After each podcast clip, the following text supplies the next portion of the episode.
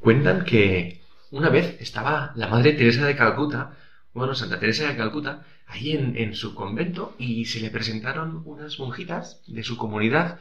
Las pobres iban agobiadas, ¿no? Iban a quejarse porque estaban agotadas. Fueron a contarle a la madre que estaban súper cansadas, que estaban perdiendo la paz, que no podían descansar bien, que había demasiado trabajo y que, que, no podían atender bien a toda esa cantidad de gente a la que ellas atendían, ¿no? Y, y entonces ellas le sugirieron a la madre una posible solución. Le dijeron que a lo mejor podían reducir algunos minutos, pues todo el tiempo de adoración que tenían todos los días, tenían un montón de horas, ¿no? Y, le, le, sugirieron a la madre Teresa que a lo mejor para que ellas pudieran descansar un poco y así servir mejor a los demás, a los más pobres, que, a lo mejor podían recortar un poquito ese tiempo de adoración, ¿no? Entonces, eh, por lo visto, la Madre Teresa no dijo nada, no les respondió, les escuchó, cayó y cuando terminaron de hablar, pues se retiró.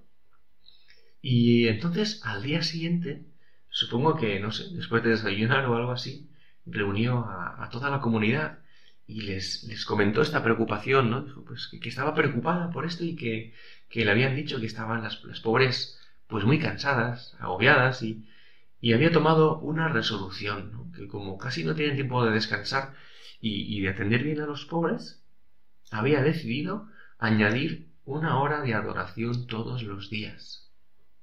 Pues sorprendente, ¿no? Esta decisión. Y algunas veces Jesús a mí me ha parecido una respuesta muy exagerada o incluso equivocada, pero, ¿sabes?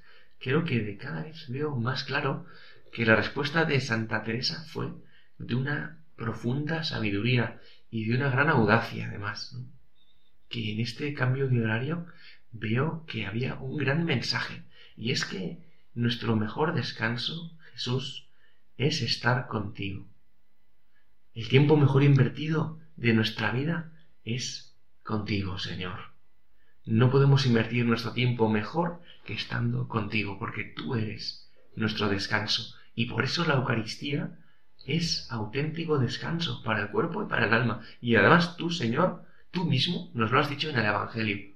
Venid a mí, todos los que estéis cansados y agobiados, y yo os aliviaré. ¿Cuántas veces, no? Eh, hemos buscado el descanso de tantas maneras. Hemos buscado el descanso en desconectar, en, en estar sin hacer nada, tirados en el sofá. Qué, rápido pasamos de la posición vertical a la horizontal, ¿no? No te das cuenta y ya estás ahí, pues tirado, ¿no? Y, o, incluso muchas veces queremos descansar y nos pasamos un montón de tiempo delante de la pantalla mirando pues un capítulo tras de otro en Netflix o, mirando reels, ¿no? Sin parar. Y, y, y, creo que a todos nos pasa que cuando cuando dejamos de descansar, poco rato después, nos damos cuenta de que seguimos cansados, de que no nos basta con, con eso, con evadirnos, no nos basta con una, con una siesta, ¿no? Porque hay un cansancio más profundo. Y con esto no, no quiero decir que no haya que dormir nunca la siesta, ¿no? Creo que a veces es incluso aconsejable, pero hablo de otro cansancio, ¿no? Lógicamente hay que, hay que saber descansar bien, pero hay un descanso más profundo, ¿no? Decía San Agustín, supongo que lo recordarás, nos hiciste, Señor, para ti, y nuestro corazón está inquieto hasta que descansa en ti. Hasta que descansa en ti.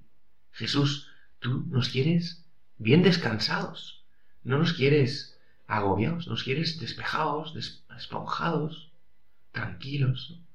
Yo no me imagino el cielo como un lugar lleno de gente agobiada, corriendo, estresada. No, no, creo que Jesús quiera una iglesia llena de, gente que no para de correr, de, de, de agotarse, de estar perdiendo el aliento. Jesús se ofrece él mismo para ser nuestro descanso, nuestro descanso, nuestro amigo, nuestro alimento, nuestro sustento, nuestra fuerza. Y eso es precisamente la Santa Misa. Es nuestro rato de descanso con Jesús, en Jesús. Si me lo permites, te voy a recordar un poquito esa estructura de la misa para que veamos que, qué maravilla ¿no? cuando la vivimos así. Justo después de empezar, de reunirnos en el nombre del Padre y del Hijo y del Espíritu Santo, lo primero que hacemos, Señor, ten piedad.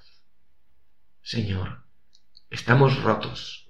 Señor, no, no, no, estamos agotados, no, podemos, necesitamos de tu gracia, de tu perdón. Sin ti nos agotamos. Señor, ten piedad. Cristo, ten piedad. A mí me recuerda esta oración tan, tan magnífica, ¿no? Me recuerda que, que en la última cena, Señor, lo primero que hiciste fue limpiarle los pies a los apóstoles, que deben ser unos pies, pues, llenos de, de, polvo de camino y también de, pues quizás de, de las llagas, de, de, las sandalias, ¿no? Que no nos dé vergüenza ni miedo llegar a misa conscientes de nuestras miserias, ¿no? Y qué importante es, por eso, cuidar eh, también la, confesión frecuente. Porque la Eucaristía no es como un premio para los que son perfectos, ¿no? Sino que es es nuestro descanso, es el descanso de, los reconciliados, de los perdonados por Dios. Y por eso justo después cantamos el Gloria los domingos, ¿no? Gloria a Dios, qué bueno eres Señor, tú nos descansas, tu descanso. Esto es lo que, lo que necesita nuestro corazón, qué bueno eres Señor. Y después ya es cuando ponemos toda nuestra vida, todas nuestras intenciones, nuestros agobios, nuestro corazón, nuestros problemas, tantas cosas, ¿no? Lo ponemos todo sobre el altar. Y eso es la oración colecta. Y, sin darte cuenta, ¿verdad? Si te vas fijando en todos los detalles y todas las palabras de la misa, vas a descubrir la profundidad que tiene esta oración, que, que la misa no es un rito externo, sino que tiene que ver contigo, tiene que ver con tu vida. Es poner tu vida dentro del corazón de Jesús, que, que se dirige al Padre, ¿no? que se entrega al Padre. Ojalá que pudiéramos vivir con intensidad, Señor, cada misa como si fuera nuestra primera misa, nuestra última misa, nuestra única misa. Y entonces ahí descubrimos que tú eres, Señor, nuestro descanso. La Eucaristía es nuestro descanso y la buscaremos con hambre. Cuando comulguemos, pues iremos con, un deseo grande de, profundidad, de descansar en ti. Y pienso que si vivimos así la Eucaristía, entenderemos perfectamente la locura de Santa Teresa de Calcuta, ¿no? Y nos parecerá lógico, lo más lógico del mundo, cuando estamos cansados, dedicarle un ratito más a la adoración, a la, al trato con la Santísima Eucaristía, ¿no? Pues que, que la misa sea nuestro verdadero descanso, que Jesús sea nuestro descanso.